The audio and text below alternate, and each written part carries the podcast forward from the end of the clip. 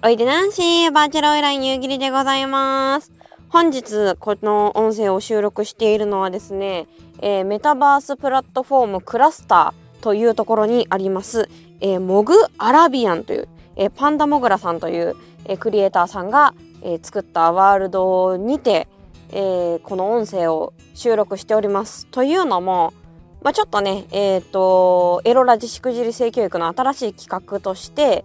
えー、聞く散歩っていうコーナーを始めようと思うんですよ。でこれは何かというと、まあ私最近、最近というかここ1、2年ぐらい散歩というものにこう、すごい思い入れがあるんですけど、まあその話はまたお用意していこうかなと思うんですけど、そのね、やっぱ散歩するからこそ、あのー、思いつくこととか、あの、あっちね、いつもね、まあ、散歩物理世界でもまあしてるんですけど、やっぱね歩いてる時にねいつもね頭の中でいろんなこと考えてんだよね。でこれをさあのそのまま出力されてくれろよっていつも 思ってるんですよワッチ自身は。でも多分ね歩きながら考えてることって尻滅裂だから多分それがその頭からこうな電気でビビビビビってこう思想を飛ばしたとしても多分意味わかんないと思うんだけどでもなんか人ってそういうもんだよなって思うというか、なんかその死に滅裂なところにそいつがいるんじゃないかっていうのがちょっとあっちの最近思う一つのテーマだったりとかして、で、まあ、でもわっちね、せっかくバーチャルの世界に生きてるんだから、まあ、バーチャルの世界だったら、こう散歩しながらブツブツブツブツ喋っててもね、誰にも迷惑かけないし、あの、いろいろか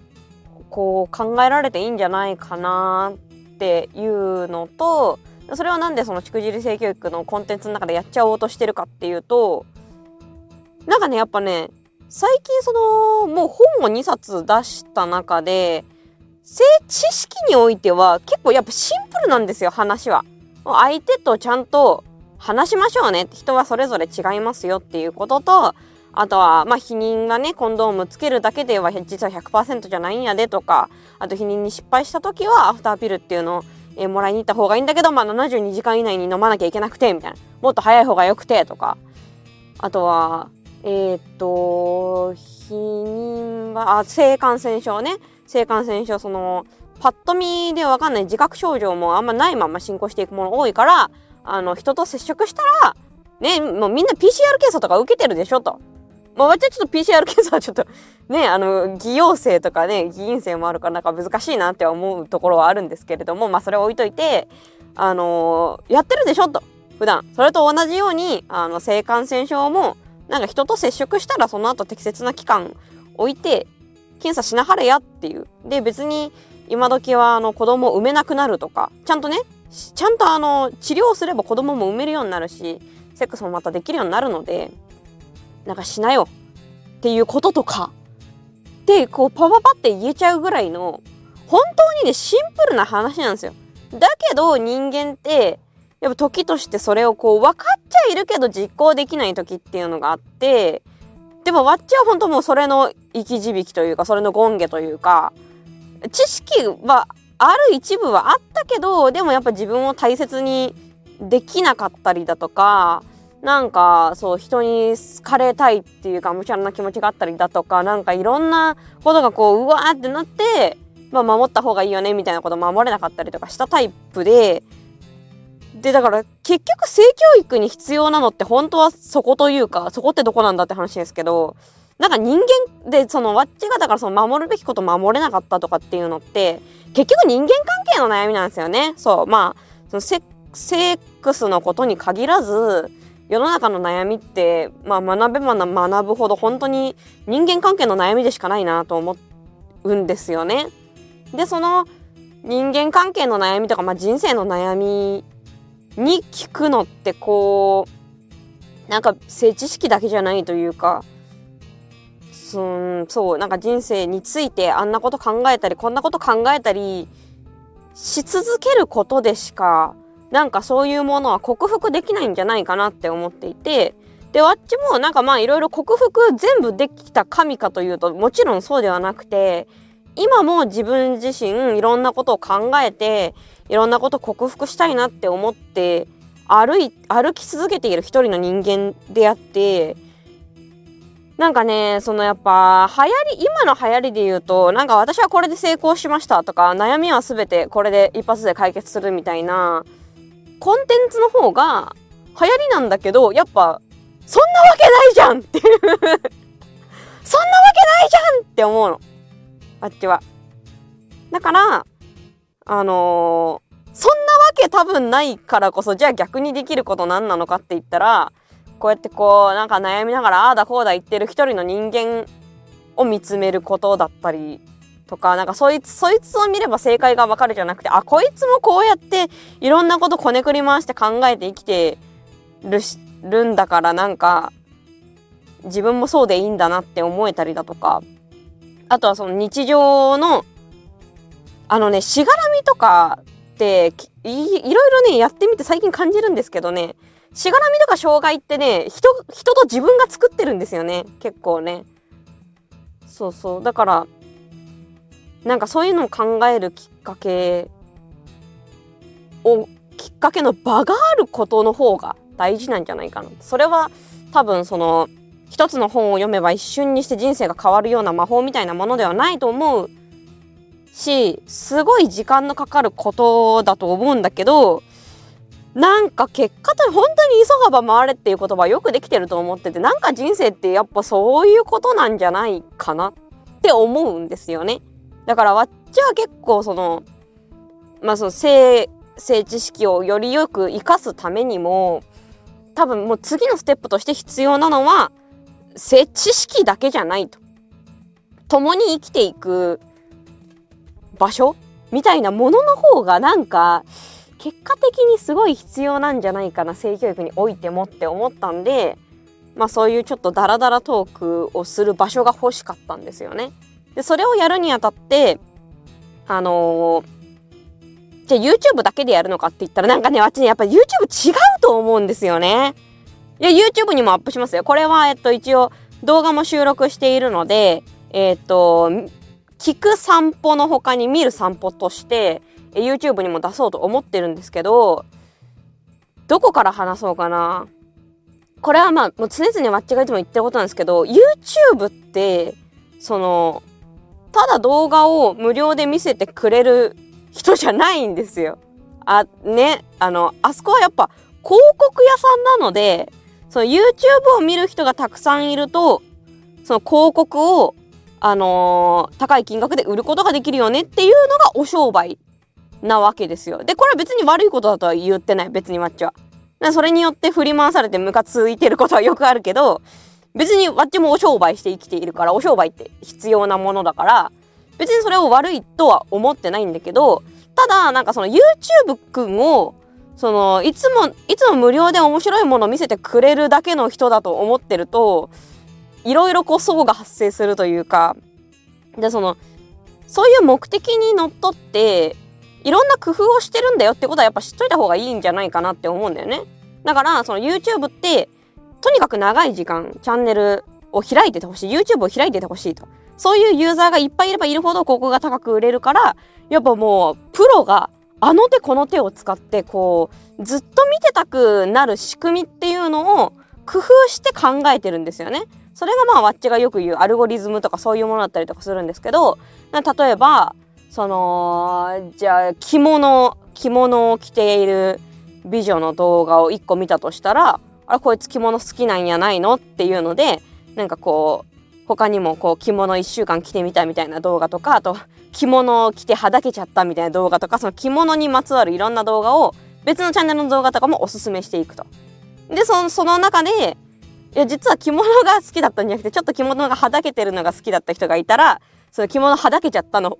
次の動画をクリックするわけじゃないですか。そうなると YouTube くんはこいつはだけてる着物好きなんやなって、まあちょっとセンシティブあれなんで、ちょっとそんな風にいくかわかんないですけど、っていうので、まあはだけ着物女を永遠に出し続けるっていうので、こう夢中に、夢中になっていただく。で、長時間滞在してほしいっていう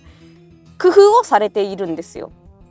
で、だから YouTuber とかが一つのジャンルに特化したコンテンツを出しているっていうのは、出していがちっていうのはそういうこと。最近芸能人とかはあれはブログとして使ってるからまた、えっ、ー、と、やり方は違うんですけど、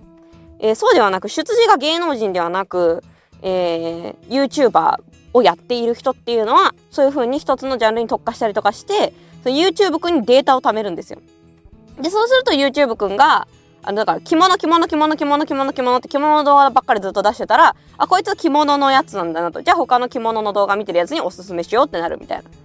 だからそのいきなり YouTuber になりたいですって言ってヒカキンさんの真似とかしていろんなもの食べてみたとかなんか今度はなんか USJ 行ってみたとかやっても伸びないなそういうことなんですよ。でヒカキンさんとかはあれはあのー、誰もいなかった時代の話だから YouTube であんなことをしている人がほぼほぼいなかった。てかね、商品レビューっていう一ジャンルがあったの、当時は。そうそう。で、商品レビュー、商品レビュー、商品レビューっていう、あの、積み重ねをして、他の商品レビューをしてる人のおすすめ動画に載ったりとかして、まあ、結果的に、あの、YouTuber っていうのになって、こう、で、さらに毎日同じ時間に、こう、毎日投稿するか、その人たちの生活習慣の一部になってみたいな。まあ、あれ、別にもう、もう違う、もう一個上の次元のことやってるから、ちょっとまた別なんですけど、何の話なんだっけ？あ、そう、そんなわけで、まあその YouTube にはいろんな仕組みがあって、それをこう、駆使して YouTuber たちは仕事をして、まあバッチもそうですよね。スケベスケベスケベってスケベのデータをため散らかして、スケベに興味を持った人のには必ず夕霧が出てくるという仕組みにもなってるんですよ、あれは。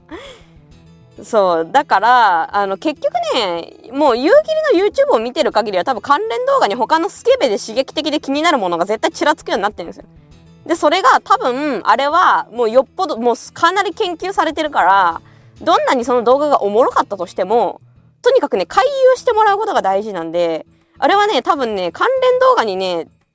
こうちょっと飽きた瞬間に絶対に目が行くような多分そういう形になってデザインになってるんですよね。多分視線誘導とかなんかそういうの多分うまくいってて。だからやっぱ YouTube ってその長時間何かを聞いてもらうっていうことに本当に本当に適さないってわっちは思ってるんですよ。まあ最近だとテレビで映して見てる人いるからテレビで映してる人だとあれ全画面になるからまあ比較的気は散りにくいけど、まあみんながみんなテレビで見てるかって言ったらやっぱそうじゃないし、もう今ね、テレビ持ってない人もいっぱいいるから、基本はスマホとかでの視聴なわけであって、スマホとかだと本当にスマホ PC はうまくね、視線誘導されてやっぱちょっとでもね、一瞬途切れた瞬間に別の動画をクリックしたくなるようにできてんのよね。ってなると、なんかこういう、なんかその、あ、だから YouTube のジェットカットってあるじゃないですか。で、え、はい、これです。あ、だだだだだあ、ということで、あ、だだだだだだあの、永遠に絶対喋るようになっている動画っていうのは、だからそれで意識が一瞬でも途切れた場合に他の動画に、えー、行かれてしまうから、それを、そうならないために、はい、ずっと私喋ってますよ。私の話聞いてください、ね。ずっと喋ってますよっていうのがジェットカットなわけですよ。ただ、だからやっぱこのしくじり性教育とかその人生について考えていくにあたって、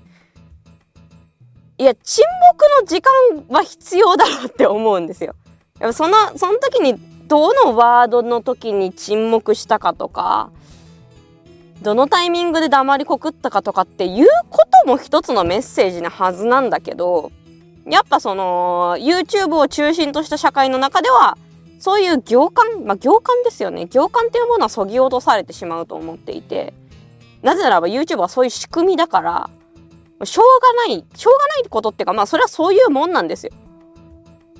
そう、リンゴを手に持っていて、こう手、パッて離したら床に落ちるみたいな、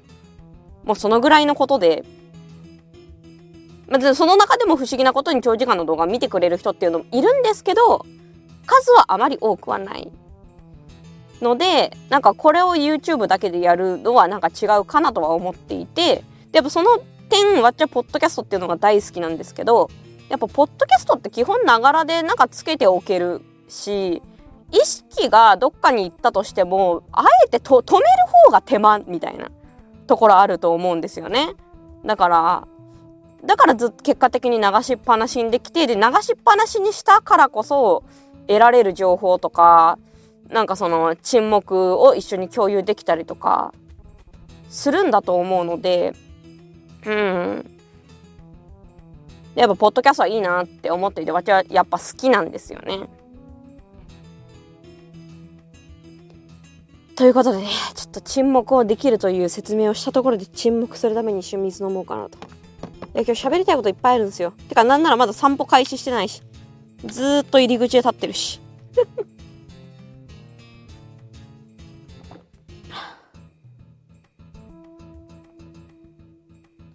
やっぱ今砂漠にいるんでね喉乾きますわ。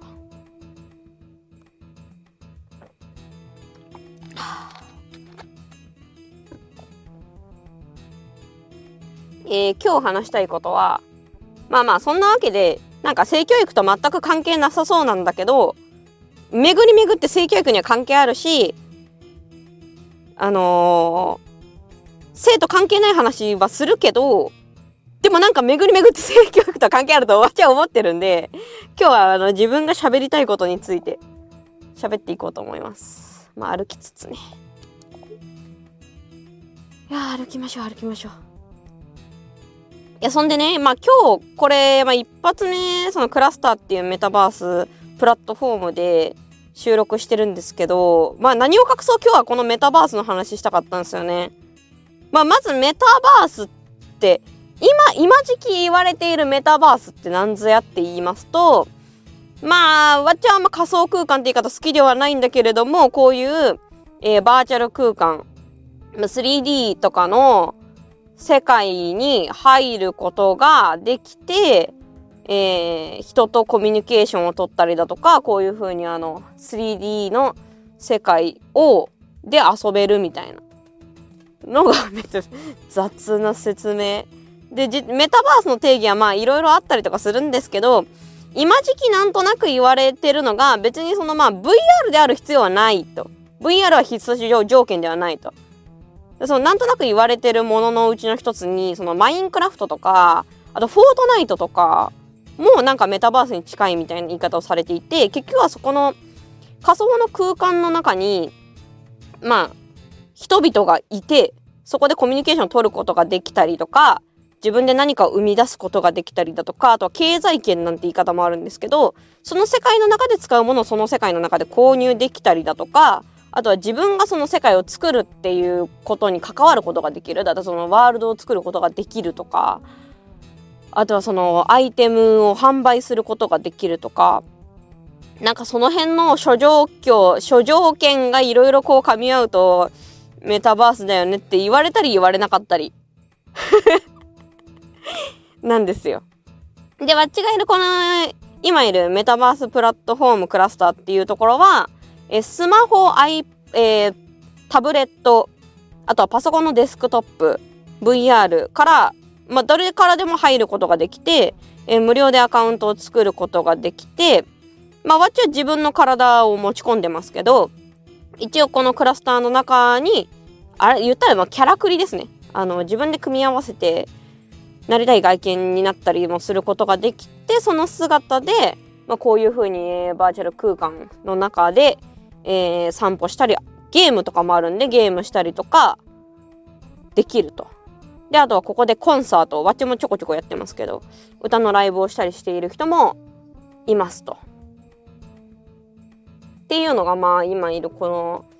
メタバースプラットフォームクラスターっていうところなんですけど、これ、なん、どの語順で喋っていこうかな。一応ね、このね、クラスターのね、社長がね、書いたね、本があるんで、ちょっとそれとかも紹介しようかなと。これは正確に言わなきゃいけない。えーと、どっかにメモ書きしてたんだよあったあった。えー、メタバース、さよならアトムの時代っていうね、えー、このクラスター社の、えー、社長さんの加藤さんという方が書いた本があって、まあこのじゃあ語源とかね、気になる人いると思うんで、ちょっといろいろ紹介していこうと思います。これメタバースって言葉が話題になったきっかけは2021年に、えー、Facebook のマーク・ザッカーバーグがメタバースを作る会社になると宣言したことだった。去年やんけ いや、マジでそうなんですよ。急にね、去年ぐらいからババババってめっちゃ使われ出したワードで、で、ただ別にこれは2021年にザカーバーグさんが作った言葉ではないんですよ。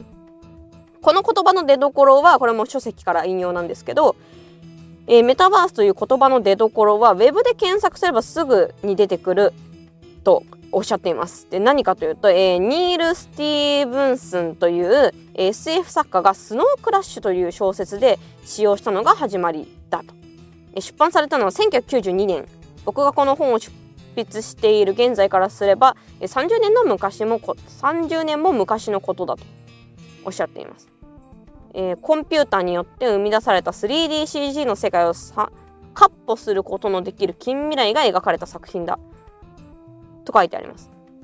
で、ただ実のところメタバースという言葉の出所や定義は正直どうだっていいと僕は思っていると加藤さんは言っております。まあ、わっちも割と同じ意見です。まあ、結局その言葉っていうのはその使っていく人によってなんかその文脈とか意味とかは全然変わってきちゃうから、だから結構よくさ、何かを説明したりとかさ、なんか調べるときにさ、まあ、このメタという言葉はどういう意味とかさ、そのバースという言葉はどういう意味とか、まあ調べたくなるし、バッチも調べたりとかするけど、うん、でもなんかその、じゃ、じゃあ人はその辞書にのっとって生きてるかというと、辞書に全然のっとって生きていなくて、やっぱ言葉ってこうね、なんか、つらみとか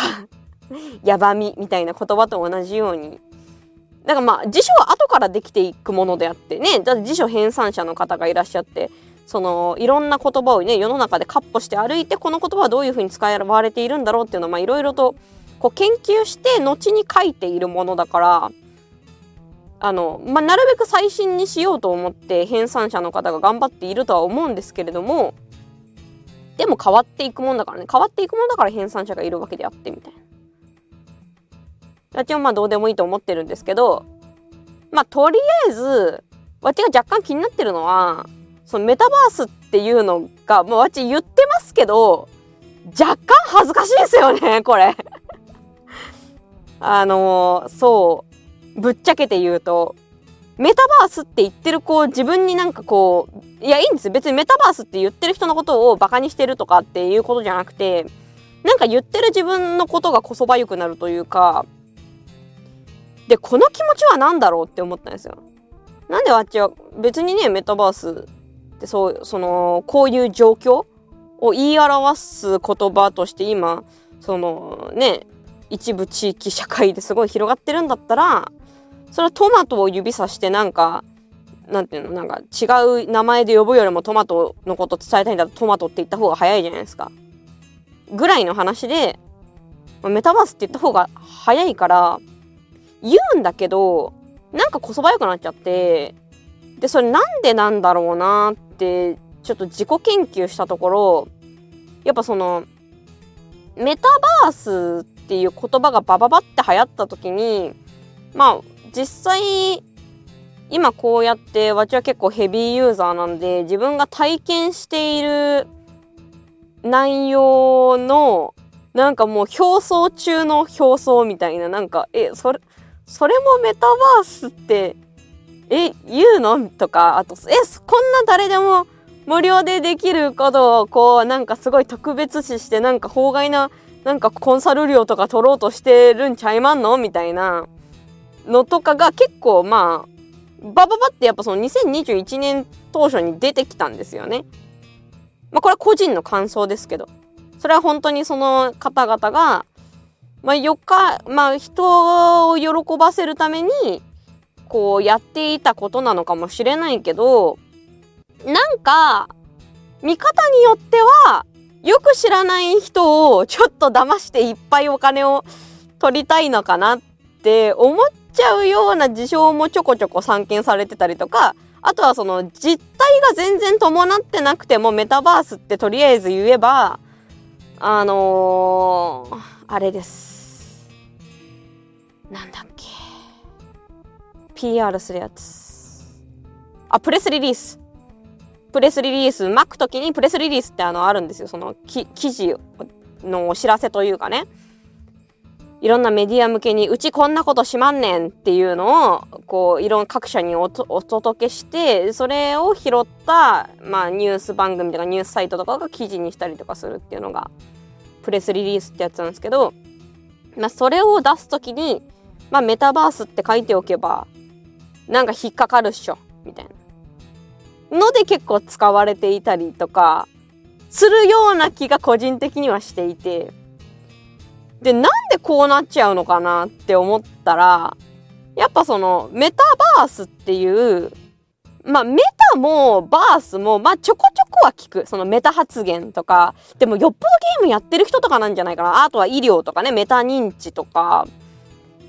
っていう、なんかあん、そんなにめちゃめちゃ日常的に使う言葉ではないワードと、まあバースもそうだよね。まあわっちゃあの、マーベル好きなんで、マルチバースとかね。あの、まあ馴染みはありますけど、だから多元マルチバース多元多元宇宙みたいなのとなんかそのメタあの超越したまあまあ語源で言うの好きじゃないけど宇宙みたいな感じ世界みたいな感じをいや表したいのかなとはなんとなくは思うけどなんかあんまり実感としてしわかなんていうの？バチッとイメージつかない新ワードに聞こえる。まあ1991年に2年ぐらいからね、小説出てたとはいえ、いや、それは、あハリー・ポッターみたいなことではない。まあ少なくとも日本ではね、わかんない。海外ではめっちゃ有名だったのかもしれないですけど。まあ、ゆえになんか、やっぱわかんない言葉を使うと、わかんないから、言ったもん勝ちになるんじゃないかなって思ってて。で、やっぱわかんない。で、さらにそういうわ、でも、でもわかんない言葉を使うことの良さみたいなのもあって、その、わかんない進出ワードみたいなのを使うことによって、その現象を神格化できるんだと思うんですよね、多分。君たちは知らないだろうと。こんな、こんな言葉聞いたこともないだろうっていう、君たちは知り得ないだろうっていうことだから、それを教えてあげることに対してお金が発生したりとか、それを取り入れてあげることっていうことに対してお金が発生するんだと思うんですよ。で、このメタバースっていう言葉を使ってる人の中では、中には、なんか、いや、ほん、本当にもうこの世界でできることをいろんな企業さんにおすすめして、それを取り入れて、素敵なコンテンツを作ってる人も実際たくさん知っているし、でもまあその一方で、え、これを、え、み、そ、その、受ける人がそのメタバースを知らないのをいいことになんかめちゃめちゃなことをメタバースバースだって言ってなんか法外なコンサル料かなんか取ってませんこれみたいな。話もまあなくはないようにワッチからは観測できる。けどこれはワッチ視点なのでなんか違う視点もあるのかもしれないですけど。でまあそういうのをなんとなく見てきた聞いてきたからワッチが今考えているのはやっぱこのメタバースって言うけど言うけどなんかちょっと言いにくいなって思ってしまうのは、その、結構キラキラワードなのかな？これは何て言ったらいいのかな？その、わかんない、わかんない、パッと聞きでわかんない言葉を使って、神格化してるからこそ、なんかそれを、まあ、わかんないのいいことに使っちゃって、なんかめちゃめちゃする人も出てくるし、なんか、で同じメタバースっていう言葉を使うと、そこと同じ土俵に立つことになるから、なんかその、その言語を使っている人に対して、い、この人はその、なんか情弱を騙しているのか 口悪いですけど。情弱を騙してんのか、それとも自分がめちゃめちゃ本当に使い込んでいて、なんかそこのフィードバックをまあ適切な金額でまあ適切に伝えている人なのかっていうのがやっぱパッと見で分かんないっていうのがまたあってなんかそこに対する恐怖なんでしょうね。うん、やっぱ YouTuber を4年もやってると人なんて表層しか見ないっていうことを私はよく知っているのでそのねだって性教育やってますって言ってもそんなね四六時中下ネタ言ってるわけではないじゃないですか。あででっていう風に見える人もいんのよだから。こういう話も一生懸命してるんだけど、結局やっぱ100万再生とかされる動画は、まあおまんこって言ってたりとか、おまんこって言ってる動画はそんな100万までいってない気がするけど、まあコンドーム開封してたりとか、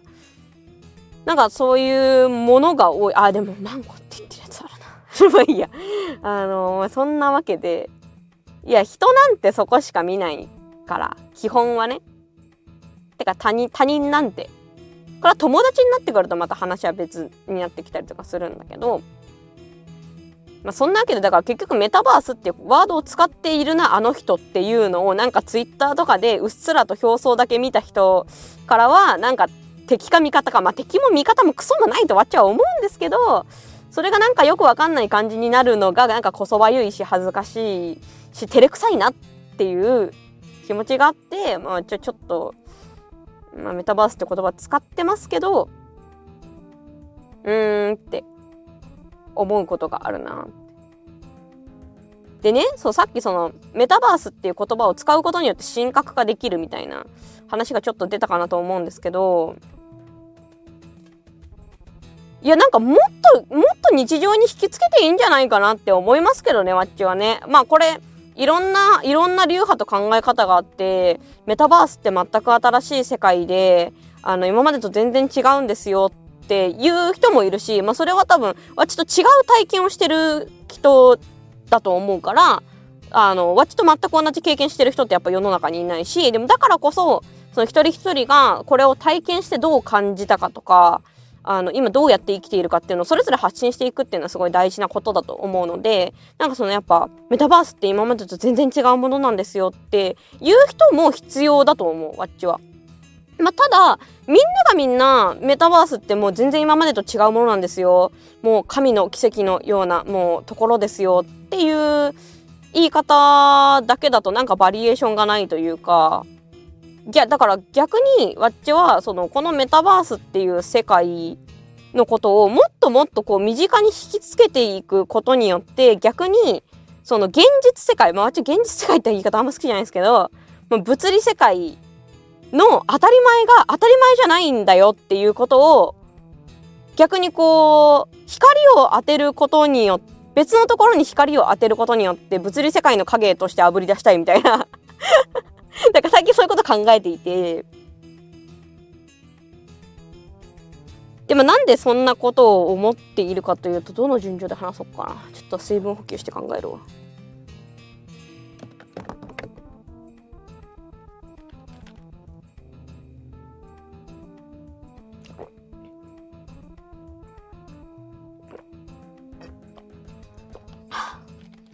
あ、そうだ、そもそもの、じゃ最近わっちがうっすら考えていることとして、まあ、メタバースって言葉もまあいいんだけど、なんかこういう、なんかこう、情弱を騙してなんかやる人があんま出てこないようにするのには、逆に神格化するんじゃなくて、これをゲームっていうもっと身近なものに落とし込んだ方がいいんじゃないかなって、個人的には思うんですよね。いや、わかりますよ。なんか、やっぱ全然今までのゲームとは一線を画すんだよっていうことで、多分メタバースっていう呼び方をあえて使っているような気もするんですけど、でもなんかそれをしちゃうことによって逆にこう新しい参入が若干阻害されているというか、わっちもだからその自分でイベントをやるときとかに、まあメタバースプラットフォームクラスターでやりますよとか VR チャットっていうメタバースに行きますよっていう言い方をするんだけど、やっぱわっちのことを応援してくれてる人って基本的には YouTube であったりだとか、その Spotify、えー、Apple Podcast とかを聞いてくれてる人たちであって、あのー、なんだろう。普段からめっちゃメタバースやってます。みたいなタイプの方はあんまりいないので、やっぱそこにすごいハードルを感じられてしまっ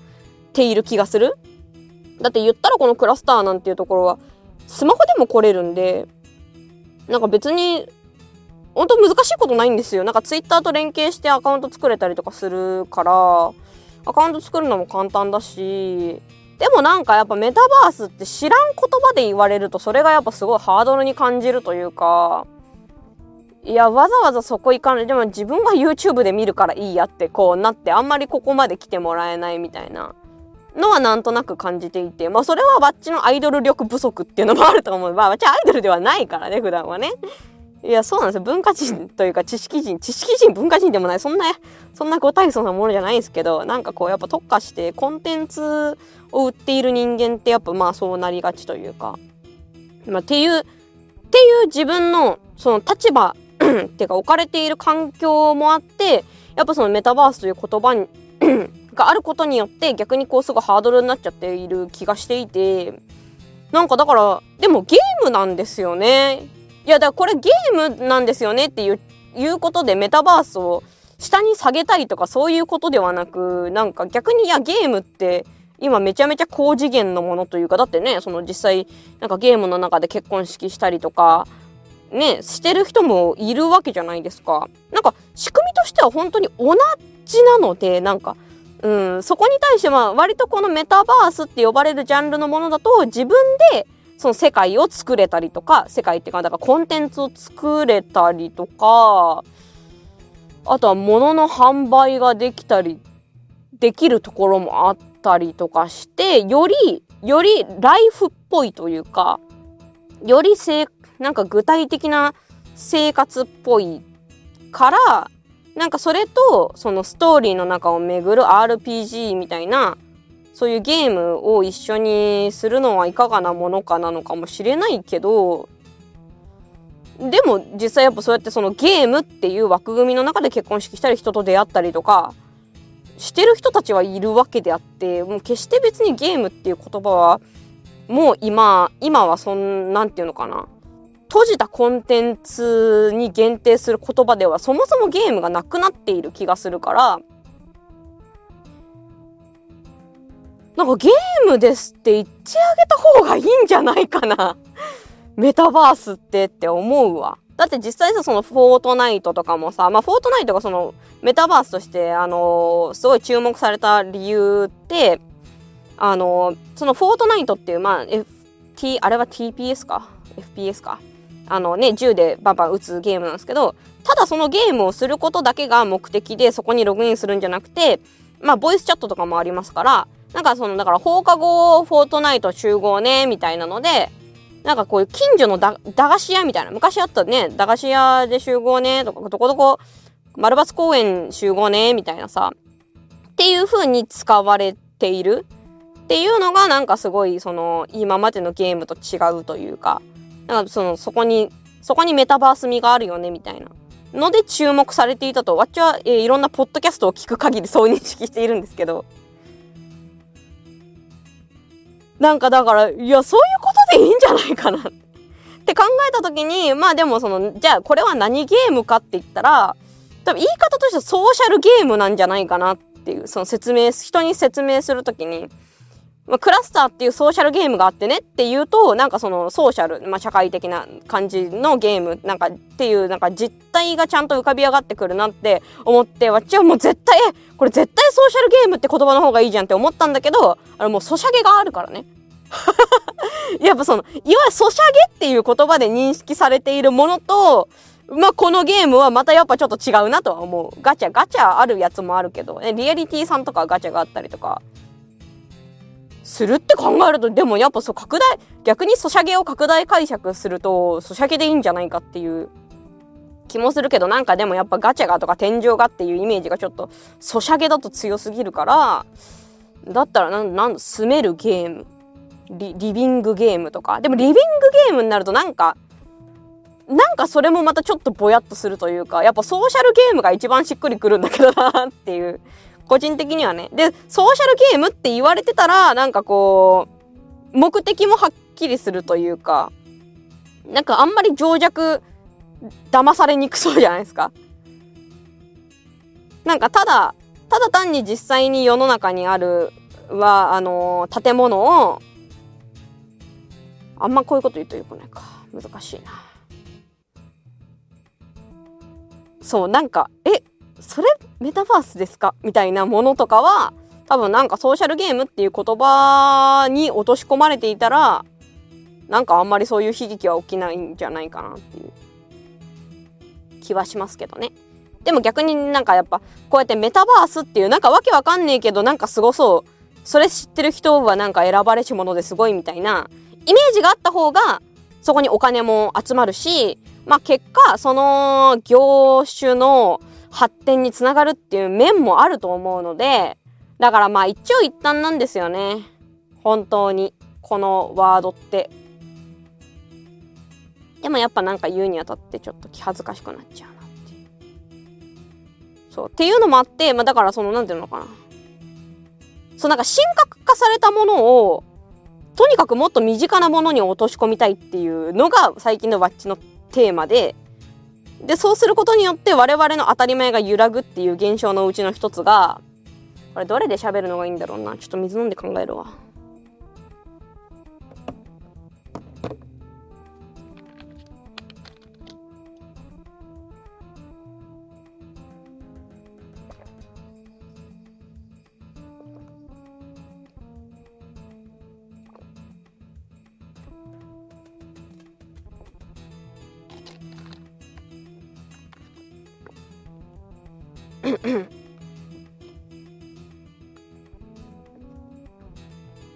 ああそうですね。引きつけて考えるならばその、えー、物理世界の私っていうものとそのメタバースの私っていうものはなんか別全然別の存在なんですよと。今までの社会ではありえないほどになんか違う自分というかありたかった自分であれる。物理世界では実現できなかった姿とか本当はこうありたかったっていう姿。で生きれるみたいな。考え方があるんですよ。いやでもこの切り口で話すとちょっとなんか違くなっちゃうかな。何で話すのがいいんだろうな。あでもまあだからその全然自分違う自分になれるんですよっていうのがまあ特殊性として語られるんですけどでこれってそのメタバースだけでしか起こり得ないことかというと実はそうでもなくてこれは多分結構身近な話で人って多分家にいる時の自分と会社にいる時の自分と友達の中にいる時の自分とかあと高校の同級生のと一緒にいる時の自分とかってなんかそれぞれやっぱちょっとちょっとずつ違うと思うんですよね。なんか喋り方とかも違うと思うしあなんかうんなんかそのとその時のイエスみたいなのもその立場によってせあそうその時の正義とかその立場というかそのどどの社会にその時自分がいるか環境によって結構変わってくるんじゃないかなと思うんですよ。だからなんかえー、メタバースに行くといつもと全然違う自分になれるんだなれますっていう見方もあるけどでそれはすごく特殊なことでそこに飛び込んでいくのは怖いって思われたりとかなんかそうなったらリアルの自分ってどうなっちゃうのとかっていう不安を抱かれることとか危機感を抱かれることとかって、まあ、ちょこちょこあるんですけどなそういう意味では別に普段もやってることなんですよね実際。そう学校行ったら違う自分になっちゃうどうなっちゃうのってまあ学校に行ってみるまでは怖いのかもしんないけどでも学校に行って慣れてくるとまあこう学校の自分は学校の自分みたいな。部活での自分は部活での自分みたいな。のでまあ別に馴染んでくればそれも自分のうちの一つというかだから本当の自分とはみたいな。なんかその本当の自分っていうのがどこかになんか揺るぎない何かがあってでそれ以外はなんか偽物の自分なんじゃないかって思うとその自分探しっていうのをしたくなったりとかすると思うんだけどやっぱ本当の自分って別にまあまあそこにあるがままなんだよね。じゃあ学校でなんかすごい人に気を使っておどおどしている自分が嘘の自分でお家でなんかお尻丸出しダンスイエーイとかやってる自分がそれが本当の自分なのかっていうとなんかそうやって切り分けられるものでは多分なくてその学校でに行くとおとなしくなっちゃうっていうのも自分で家に帰るとお尻丸出しダンスできちゃうっていうのが自分みたいな。なんか総合的なものだからなんかじゃあどれが本当の自分なんだ！みたいな考えになりがちだけど多分メタバースってそういうことじゃない。と思うし逆に言えばそそれだけ特殊なことを私たちは日常生活でしているんだっていうことがそれによってそのメタバースっていうものを目の当たりにすることによって浮かび上がってくるっていう。なんかこれはすごいわっちがその好きな文化人類学的というか、まあ、文化人類学っていう学問がこの世にありまして結構あの何、ー、て言うのかな。割と海外とかのすごいあの何、ー、て言うのかな。非文明化社会みたいなものをものというか非文明化社会を築いている人たちのところに、まあ、産業観察って言ってあの実際その人たちと一緒に生活をしていく中でそことの違いを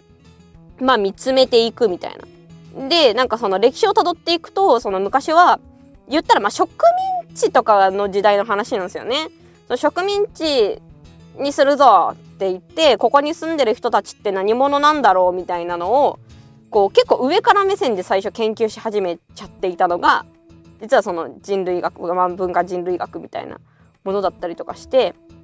まあ、ただ最近はいろいろとまあ時代も変わってきて考えも変わってきてわっちが好きな文化人類学の考え方としてはその他者との違いを見ることによってなんかその自分の当たり前がゆゆるいで揺らいでいく。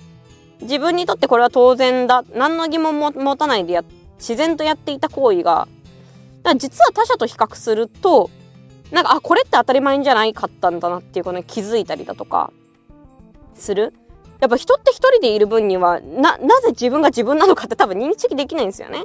だからそのちょっと自分と違う習慣のを持っている人たちと一緒に触れ合うことによって自分の自分たちの持ってる文化の違いを明らかにしたりだとかあとはその文化が違うように見えるんだけどそれぞれの考え方とかそれぞれの文化のバックボーンをなんか照らし合わせていくとそれは結果的になんか同じことだったみたいな話もあってそのわっちが聞いて面白いなって思ったのがまあどこどこの国のやつは本当にすぐ仕事をサボると。でも何かと言ったらもう家のなんか家族家族の手伝いをしなきゃいけないからとかなんか家族の結結婚式はあるかもしれないけどなんか入学式だからの何のって言ってでその家族のやつを理由にあいつらは本当にすぐ仕事をサボるぜみたいなことを言ってた人がいてでまあそれを言ってた人はまあ仕事、まあ、家族よりも仕事を優先するのが当たり前っていう、えー、環境で生きてきた人から見るとそう見えるんですよ。ただそれ蓋を開けてみるとそうじゃあ家族のなんか役割があるから今日は仕事休むぜって言ってる人たちのその社会にあの参加してみるとやっぱ明らかにその価値を置いているものっていうのが違うんですよね。家族家族内での仕事っていうことの方がなんか割と我々で言う我々、まあ、違う人もいるでしょうけど我々で言うところの仕事の優先度というか大切なことむしろそのお金を稼ぐためにどっかに仕事に行くみたいなのはなんかその金なんか自分のためになんか金を稼ぎに行くなんかずるいやつみたいなそんなことよりなんかみんなのお金のためにじゃなくて家族のために動きなさいよっていう価値観を持っている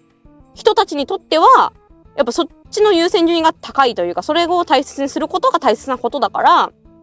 だからそのお金をもらってるアルバイトの最中であってもちょっと家族のあれがあるから抜けますわって言って抜けていくみたいな。これって、こう、その仕事重視の社会から見ると、その、仕事を重要視しない人たち、自分とは違う人たちっていう風に見えるんだけど、その、なんかもっと広く見て構造とか、まあなんでそういう行動に至るかっていうことを突き詰めていくと、な結局一緒というか、その人にとってとか、その社会にとって大切なことを優先しているだけだよね、それは、みたいな。っ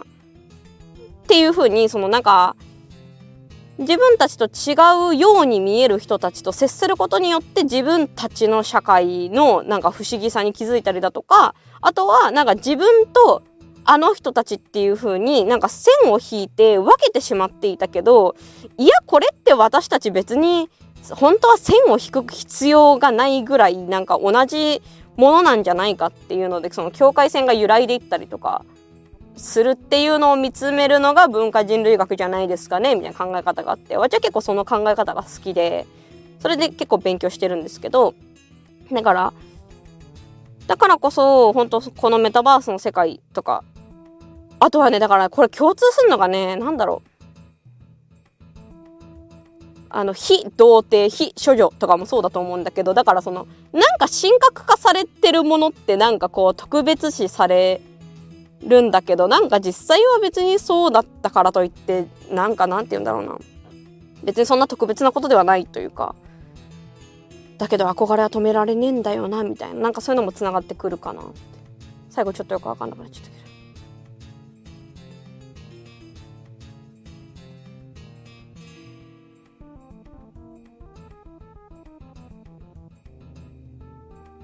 まあ、そんなわけで、わっちはこの、まあ、メタバースっていう世界を見つめることによって、逆に我々が生きている世界の不思議さを見つめていきたいなっていう。だから今、今メタバース関連のお話で活躍されている方とは全く違う光の当て方なんですけど、でもなんかそういうこと言う人もまあこの世界にはバリエーションとして必要よなって思って今後そんな話もしていきたいなと思っています。はい。まあこんなところにしときましょうかね。また別のちょっとトークテーマでこう歩きながら何かお話をしたい時に、え、こういう風に聞く散歩として投稿したいと思います。一応ですね、こちらの映像は、えー、しくじり性教育の夕霧チャンネルの方にも、え、見る散歩ということで動画としてアップしようと思いますので、まあ、こいつはまどんな環境でこの話をしていたんだというのが気になる方はぜひ YouTube の方にも遊びに来ていただけたらと思います。ということで、お相手はバーチャルオイラン夕霧でした。またね